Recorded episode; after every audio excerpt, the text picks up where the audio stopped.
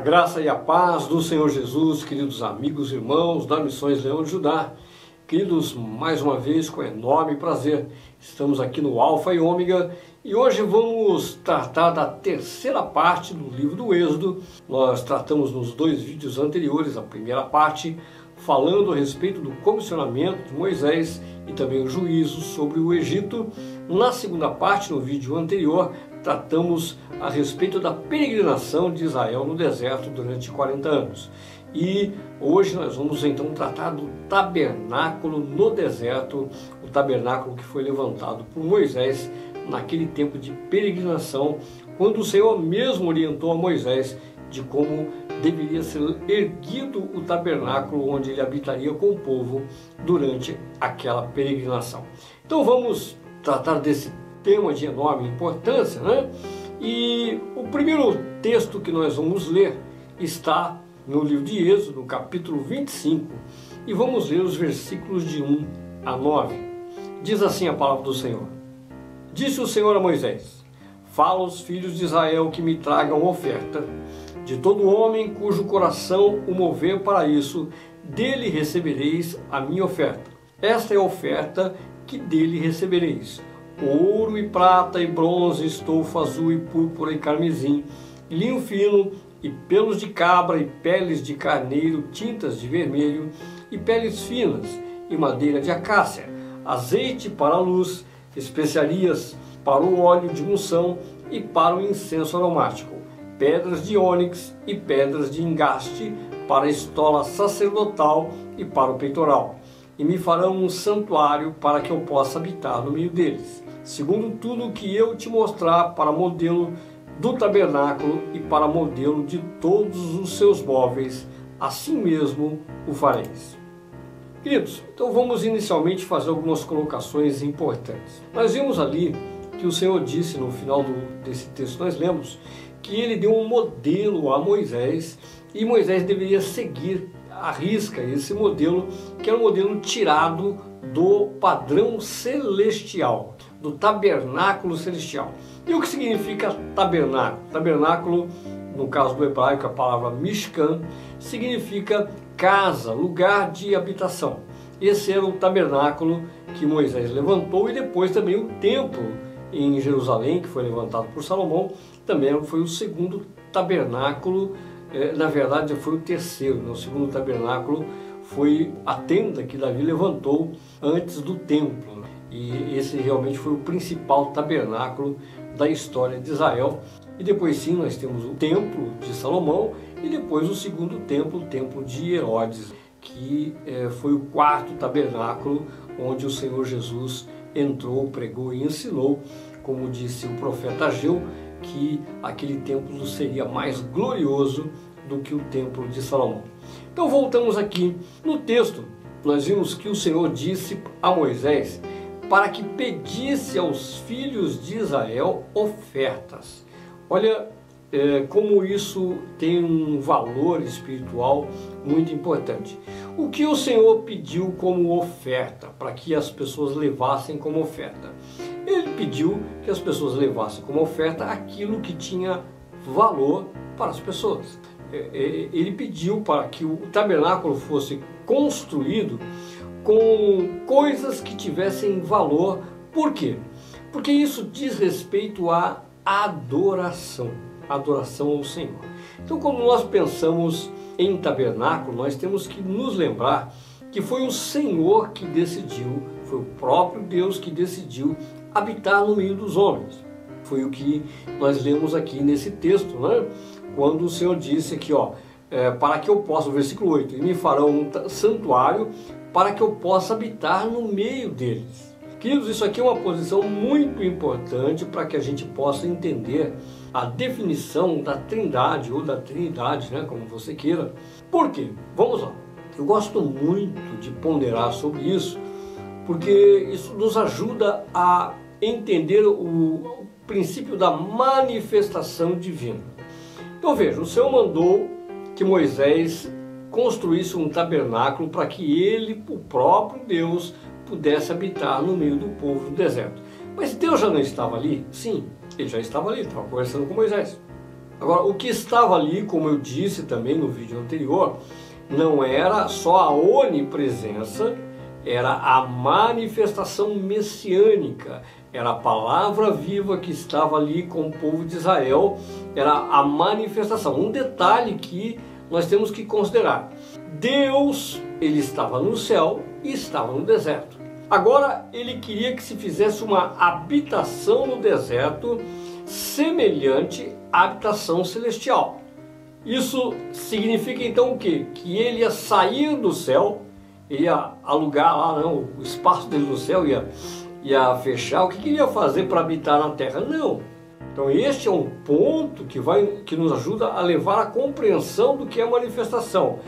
Deus, ao mesmo tempo que ele permanece no tabernáculo celestial, jamais ele abandonou o tabernáculo celestial, jamais ele vai abandonar de onde ele rege todo o universo, mas a manifestação da palavra veio habitar junto com o povo de Israel, por quê?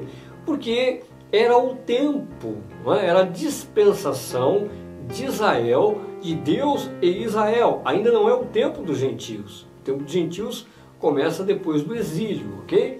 Então é o tempo, é a dispensação entre Deus e Israel e o Deus absoluto, santo, todo-poderoso, habita no trono, no seu trono no tabernáculo celestial e ao mesmo tempo ele se manifesta. Ele se manifesta para habitar no meio dos homens num tabernáculo terrestre.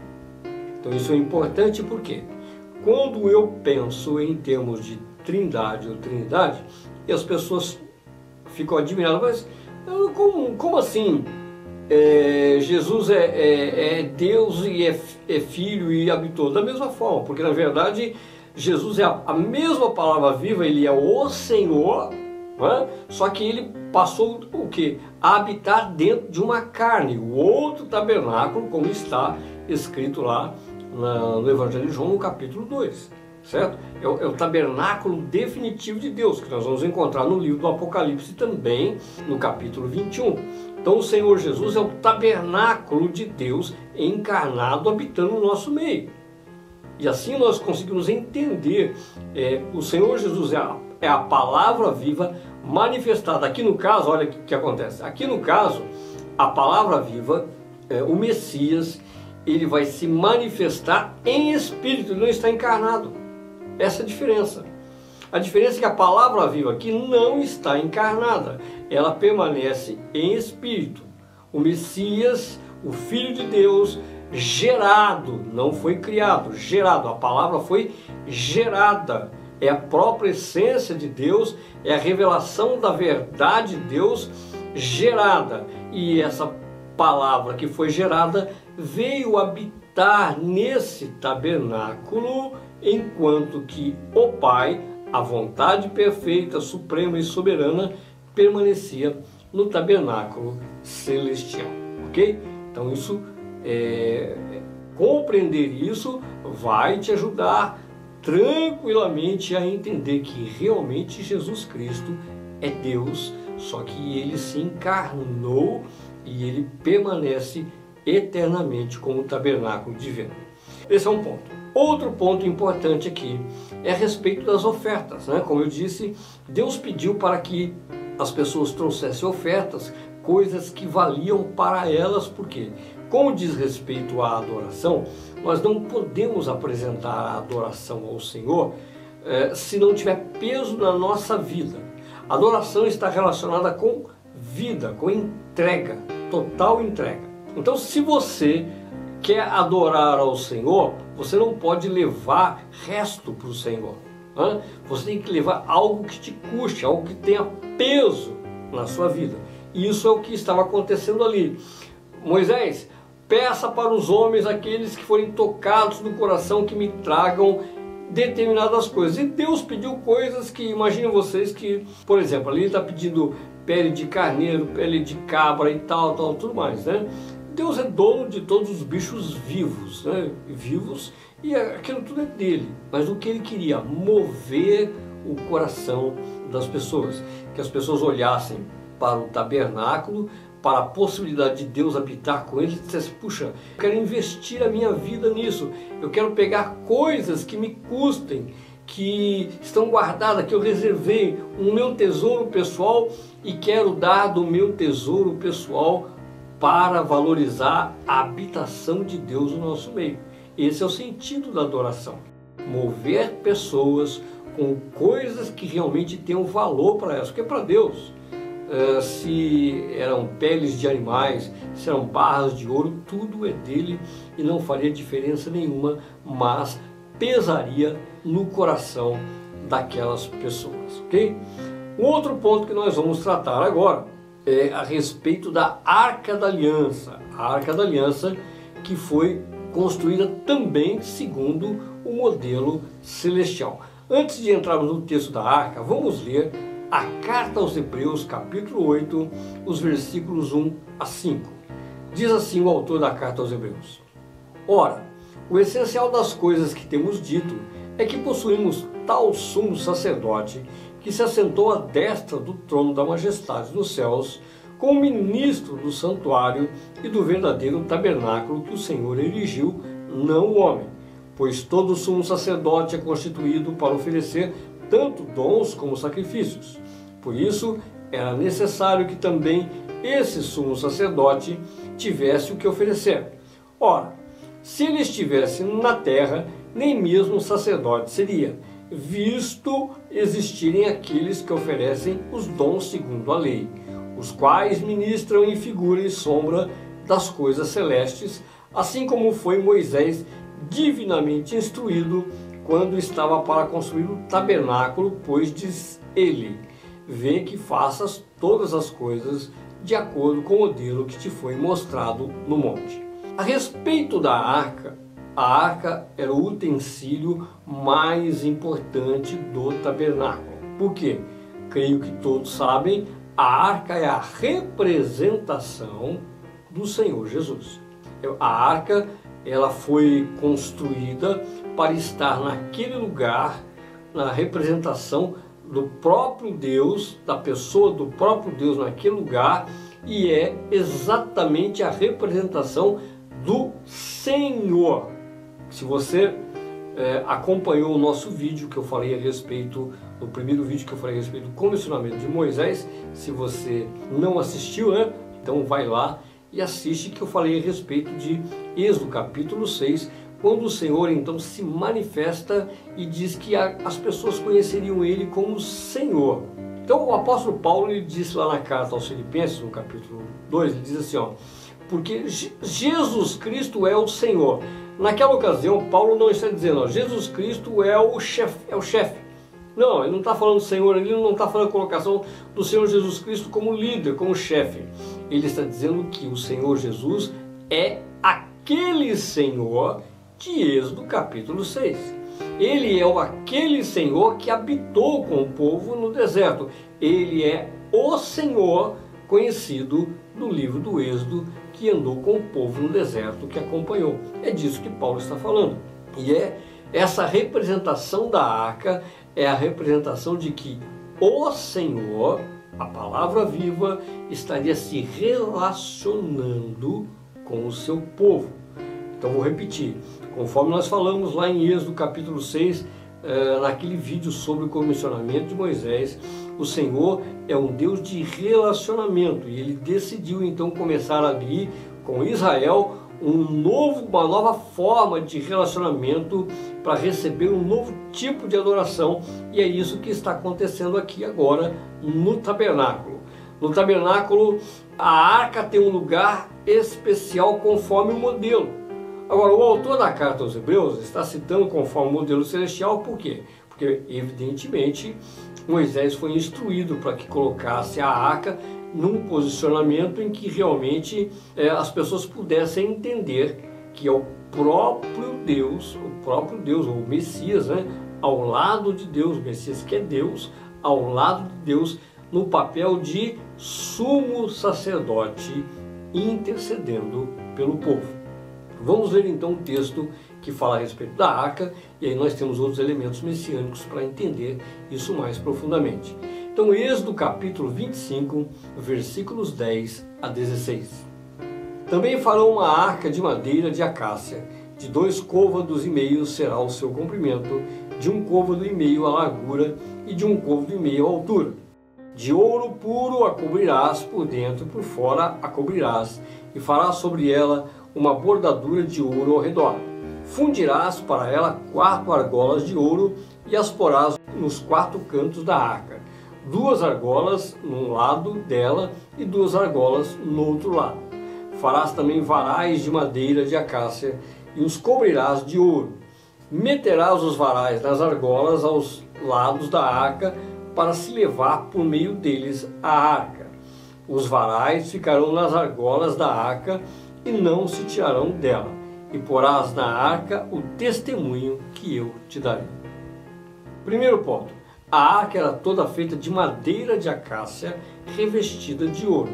Isso significa exatamente que o Messias ele tinha duas naturezas. Ele tinha a natureza de homem, madeira, acácia, a natureza da carne. Ele, profeticamente falando, de que ele nasceria também da descendência de Adão, ok? E a cobertura de ouro tem a relação com a natureza celestial do Messias. Por isso a arca era feita de acácia banhada a ouro, natureza humana e natureza divina por causa do ouro. A, a arca não era uma peça muito grande, cada côvado era cerca de 45 centímetros. Então a arca não era uma peça muito grande, mas ela era muito pesada por causa da quantidade de ouro que ela possuía. E é, ela não poderia ser tocada com a mão. Aqueles varais que foram colocados ali é porque é através dos varais de ouro as pessoas que iam carregar, no caso os coatitas, né, que era, que era a parte da tribo de Levi que carregava a arca, eles pudessem então pegar a arca sem tocar nela. Esse foi o erro que Davi cometeu, que está lá no segundo livro de Samuel, no capítulo 6, quando Davi foi buscar a arca, mas não tinha esse entendimento de que a arca não poderia ser tocada e morreu um, um tal de usar que ele foi colocar a mão na arca e na hora ele foi fulminado pela glória divina. A, arca era a peça mais importante do tabernáculo e ela tinha esses elementos. E não bastasse elementos, agora nós vamos falar um pouquinho também sobre o propiciatório que estava sobre a arca, né, que foi colocado na arca. Vamos ver Êxodo 25, versículos 17 a 22. Farás também um propiciatório de ouro puro de dois côvados e meio será o seu comprimento, e a largura de um côvado e meio. Farás dois querubins de ouro, de ouro batido os farás nas duas extremidades do propiciatório. Um querubim na extremidade de uma parte e o outro na extremidade da outra parte. De uma só peça com o propiciatório fareis os querubins nas duas extremidades dele. Os querubins estenderão as asas por cima, cobrindo com elas o propiciatório estarão eles de faces voltadas uma para a outra, olhando para o propiciatório. Porás o propiciatório em cima da arca e dentro dela porás o testemunho que eu te darei. Ali virei a ti e de cima do propiciatório, do meio dos dois querubins que estão sobre a arca do testemunho, falarei contigo acerca de tudo que eu te ordenar para os filhos de Israel. O propiciatório era a peça que representava o sacrifício de Cristo. Era uma peça de ouro, exatamente o mesmo tamanho da tampa da arca, ficava sobre a arca.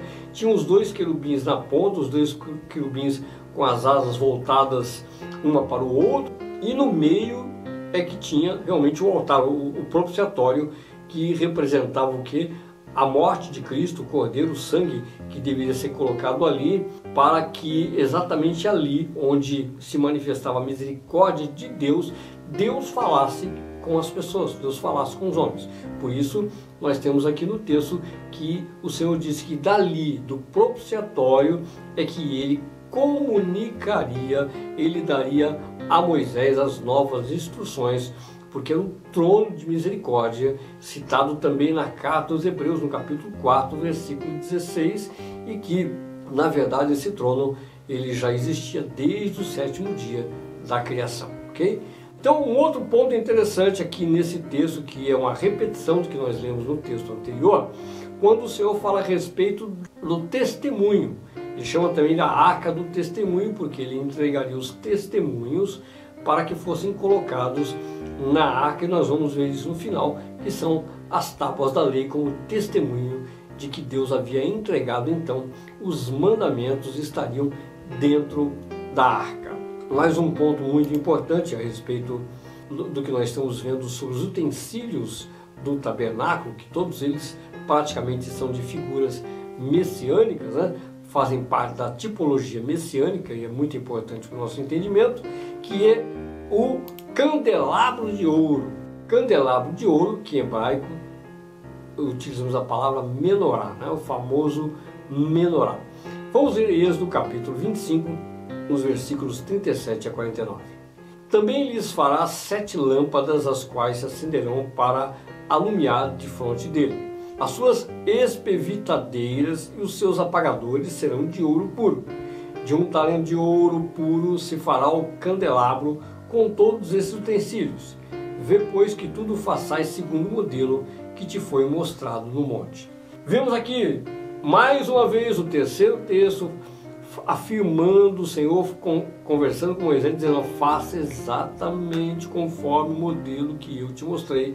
E nesse caso, nós temos a menoral, o candelabro principal, cercado de outros sete candelabros, a mesma figura que está no livro do Apocalipse, no capítulo 1, quando o Senhor diz a João para escrever as cartas para as sete igrejas e dizendo que ele é aquele que anda no meio dos sete candelabros de ouro.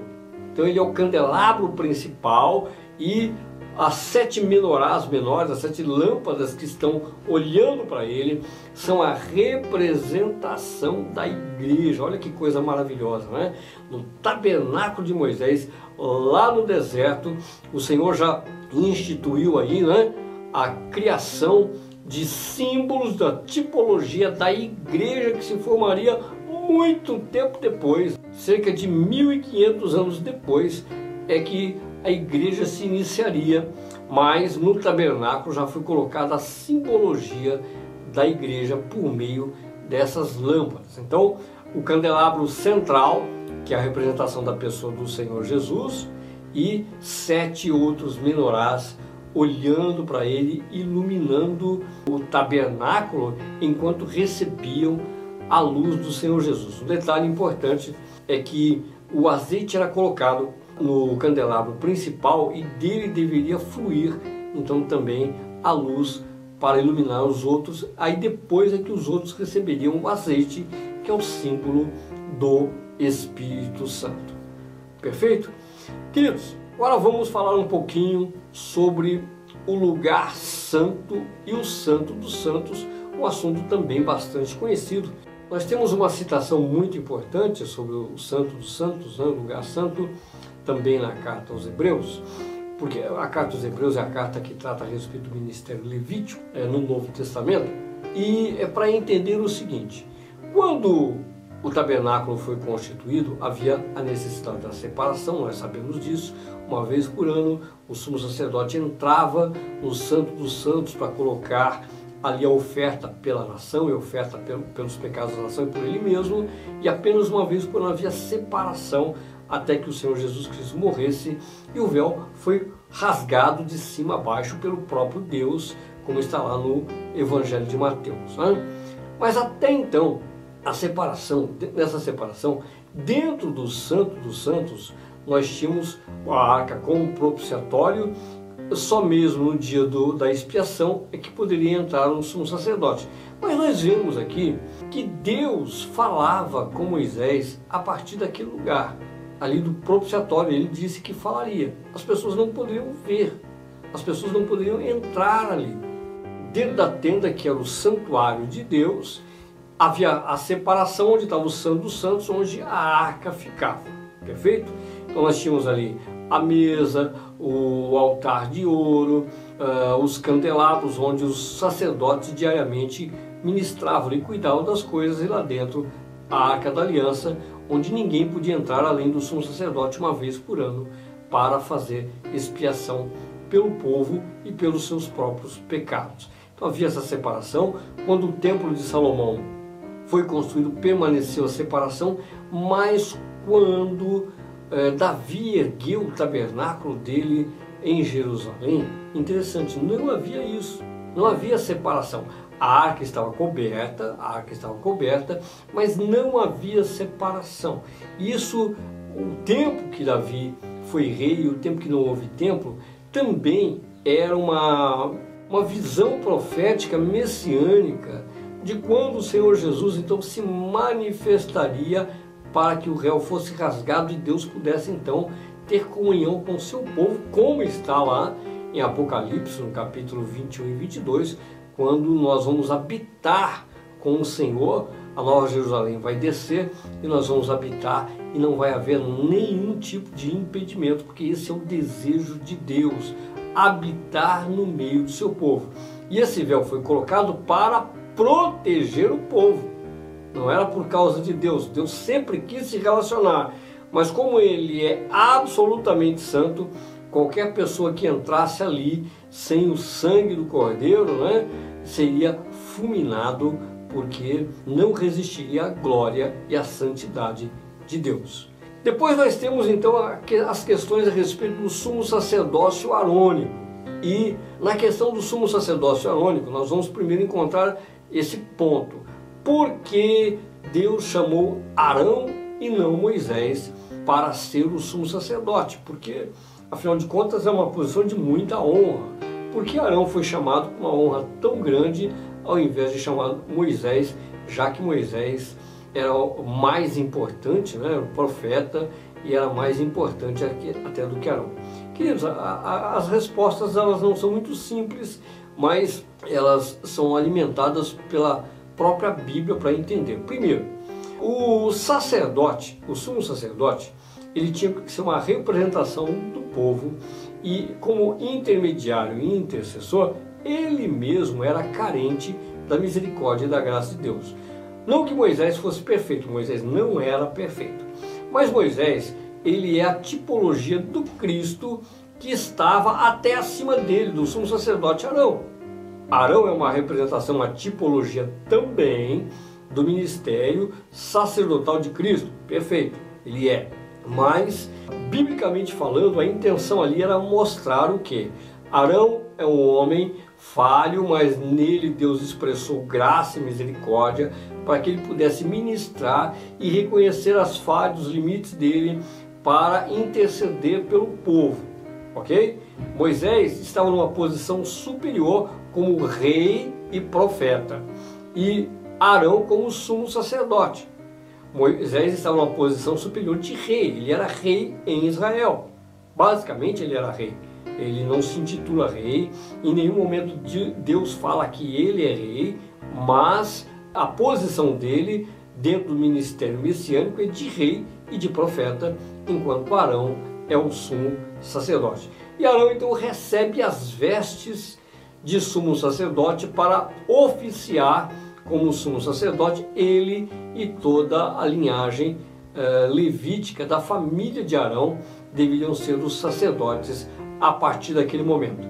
E a respeito uh, do sumo sacerdócio arônico, eu tirei aqui um texto que com certeza vai ajudar a esclarecer muitas pessoas, porque eh, não é fácil encontrar compreensão sobre o Urim e o Tumim temos várias outras, vários outros elementos das roupas do sacerdote que é fácil de compreender. Mas Urim e Tumim, eu confesso para vocês que me deu muito trabalho para entender o que eram essas duas peças, Urim e Tumim, e a função delas na roupa do sumo sacerdote. Então vamos ver capítulo 28 de Êxodo, os versículos 30 e 36. Também porás no peitoral do juízo urim e tumim, para que estejam sobre o coração de Arão, quando entrar perante o Senhor. Assim, Arão levará o juízo dos filhos de Israel sobre o seu coração diante do Senhor continuamente. E o 36 diz assim: Farás também uma lâmina de ouro puro, e nela gravarás a maneira de gravuras de sinetes, santidade ao Senhor. Urim e Tumim eram duas peças que fariam com que Arão, antes de orar a Deus, ele ponderasse equilibradamente as emoções e a razão antes de interceder pelo povo. Eu falei agora há poucos minutos a respeito da postura de Arão como sumo sacerdote, de olhar para os seus próprios pecados, seus limites, suas falhas, antes de interceder. E aqui nós temos Urim e Tumim, que dariam esse equilíbrio. Todas as vezes que Arão olhava para Urim e Tumim, ele ia se lembrar de quão falho ele era. Por exemplo, o episódio do bezerro de ouro. Lembre-se disso. Nós estamos aqui entre o capítulo 25 e o capítulo 32, e no capítulo 32 vai acontecer o, esse episódio do bezerro de ouro, quando o próprio Arão, nesse momento, Deus está falando com Moisés lá no monte, Deus está entregando o modelo, Deus está falando que Arão será o sumo sacerdote e o Deus onisciente onipresente sabe que Arão daqui a pouquinho vai fazer um bezerro de ouro. Enquanto isso, ele está entregando todo o material para Moisés. Então, seria de estranhar se nós não conhecêssemos a natureza de Deus, seria de estranhar como é que Deus sabia que dali alguns dias, né, não sei quanto tempo, daqui a alguns dias, algumas horas, Arão ia fazer um bezerro de ouro e Deus ainda o chama para sumo sacerdote. Exatamente por isso. Deus quer manifestar a misericórdia dele para com Arão, para que Arão seja misericordioso. Ele tem o urim e o tumim para que ele raciocinando a respeito da lei, olha, a lei diz isso, porém, é, Deus pode ter misericórdia, ele deve orar, ele deve interceder pelo povo para que Deus tenha misericórdia, é o papel dele, é o papel de Arão, pedir para que Deus tenha misericórdia.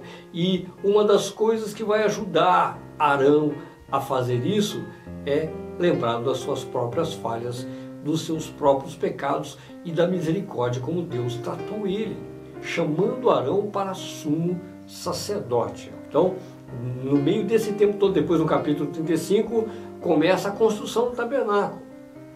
Começa a construção, até o capítulo 32, a 31, Deus está falando com Moisés sobre o tabernáculo. O 32 acontece o episódio do bezerro de ouro. 33, 34, a reconciliação é, Moisés intercedendo pelo povo e depois Moisés começa então, ele recebe a ordem de Deus para iniciar a construção do tabernáculo que vai até o capítulo 40, quando então o povo se vê é, renovado pela misericórdia e graça de Deus.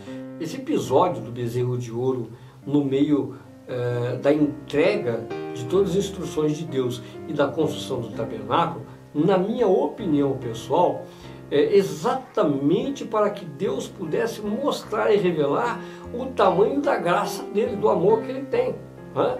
Porque ele poderia simplesmente, não, desisto, esquece Moisés, todo aquele nosso assunto, ó, apaga, desce, se vira com esse povo aí, não quero saber mais deles, ou estão de castigo. Não, o que Deus faz depois da intercessão de Moisés, depois que Moisés fica ali mais 40 dias chorando pelo povo e tal, Deus diz, tá bom, Moisés, legal, desce lá e, e vamos fazer essa obra, construa o tabernáculo conforme o modelo que eu te passei. Aí nós temos, nós falamos aqui sobre a lâmina de ouro também, né? Santidade ao Senhor é importante, eu não falei nada a respeito, nós lemos o texto, mas é, isso revela aí o peso da importância do ministério sacerdotal de andar em santidade. Mas é só o ministério sacerdotal? Todos nós somos chamados a sacerdotes. Então todos nós temos que ser zelosos pela santidade. Depois nós temos os altares de bronze e o altar de ouro e as ofertas. Então o altar de bronze era o altar onde eram colocados os sacrifícios holocaustos pelos pecados, ofertas do povo e tudo mais. Mas o altar de ouro é o altar que vai aparecer lá no Apocalipse, que é o altar onde são colocadas as orações, as intercessões. Nós vamos ver essa questão do altar de ouro em algumas passagens, onde as pessoas é, buscavam misericórdia, tocando na ponta do altar, tocando na ponta, no chifre do altar, para obter misericórdia. Era a representação da intercessão. Então esse altar de ouro não era para ser colocada oferta de animais mortos, nada disso, tá? Então é só oferta de incenso e representava então as orações do povo. O azeite aromático também é citado a respeito do azeite aromático, tanto para os candelabros, as menorás, né, para manter a luz, era o combustível da época, era o azeite para manter as luzes acesas, como também o, o aromático, que foi aquele azeite preparado em que eh, não, devia, não devia ser copiado, imitado, aquele azeite era único, somente aquele, ninguém podia copiar aquele azeite, somente estava no controle de Arão e os sacerdotes para ter aquele azeite, né, com todos aqueles aromas que seriam ministrados ao Senhor. Depois, as tábuas do testemunho. As tábuas do testemunho são as, as duas tábuas onde Deus escreveu os dez mandamentos com o dedo dele, o próprio dedo dele. Moisés quebra as duas primeiras tábuas quando ele, ele desce, né, no, no capítulo 32, ele desce furioso com a história do bezerro de ouro, quebra as duas tábuas no pé do monte. Mas ele sobe e recebe de Deus mais novas duas tábuas, e essas são as tábuas colocadas dentro da arca da aliança. Por que dentro da arca da aliança? É só a gente olhar em Mateus capítulo 5 e ouvir as palavras do Senhor Jesus Cristo, nós vamos entender. O Senhor Jesus ele disse que ele não veio revogar a lei, ele veio cumprir a lei. A lei de Deus, a lei moral de Deus sempre existiu, sempre vai existir. E ela está dentro do coração do Senhor Jesus. Ele é a expressão do próprio Deus. Ele veio nos ensinar, ele veio aplicar, ou como está lá em Isaías capítulo 2, né? Todas as nações aprenderão, nós vamos ao Monte Sião aprender com o Senhor as leis. Então, as leis morais de Deus são eternas e ele vai nos ensinar a viver debaixo dessa lei. Então, ele não abandona o testemunho, ele não abandona a lei de Deus. Por último, que nós vamos ver hoje a respeito do tabernáculo são os artífices. E eu quero ler esse texto também, que é bastante interessante, que está lá no capítulo 31, os versículos de 1 a 6. Diz assim: Disse mais o Senhor a Moisés: Eis que chamei pelo nome a Bazalel, filho de Uri, filho de Ur, da tribo de Judá, e o enchi do Espírito de Deus de habilidade, de inteligência e de conhecimento em todo artifício para elaborar desenhos e trabalhar em ouro, em prata, em bronze, para lapidação de pedras de engaste, para entalho de madeira, para toda sorte de lavores. Eis que lhe dei por companheiro a Oliabe, filho de Aizamaque, da tribo de Dan, e dei habilidade a todos os homens hábeis para que me façam tudo o que tenho ordenado. Eu gosto muito de, quando eu leio esse texto, de me lembrar o quanto Deus é criativo e é, o Espírito de Deus nos inspira para criarmos obras de arte. Então muitas pessoas às vezes questionam, mas é, é, tal arte, isso provém de Deus? Sim, Deus ele ama criatividade, né? Ele, Deus não só ele criou o mundo, né? Deus em si, ele é um ser poderosamente criativo. E nós somos a imagem e semelhança dele, ele nos deu poder. Nós olhamos nesse texto que é o Espírito Santo de Deus que dá habilidade aos homens para criar. Habilidade artística, construir, pintar, cantar, dançar. Então nós temos muitas expressões, nós seres humanos temos muitas expressões e todas elas provêm do Senhor, expressões artísticas, elas provêm do Senhor. Agora, como elas vão se manifestar diferente, nem sempre as expressões artísticas se manifestam do jeito certo, ok? Mas a, a essência é, da, da expressão artística, a pintura, a dança, a música, a poesia, tudo isso, a, a escultura, tudo isso provém do artista do universo, tá? Agora, como nós vamos aplicar é outro departamento, cada um vai dar conta daquilo que recebeu da parte de Deus. Queridos, a respeito do tabernáculo, é isso que resumidamente nós passamos, com muita tipologia, muita tipologia, tudo que tem no tabernáculo praticamente está relacionado à tipologia messiânica. Espero que você tenha compreendido e eu espero você no próximo vídeo, quando nós vamos falar então do livro de Levítico. Então fique com um forte abraço em nome de Jesus.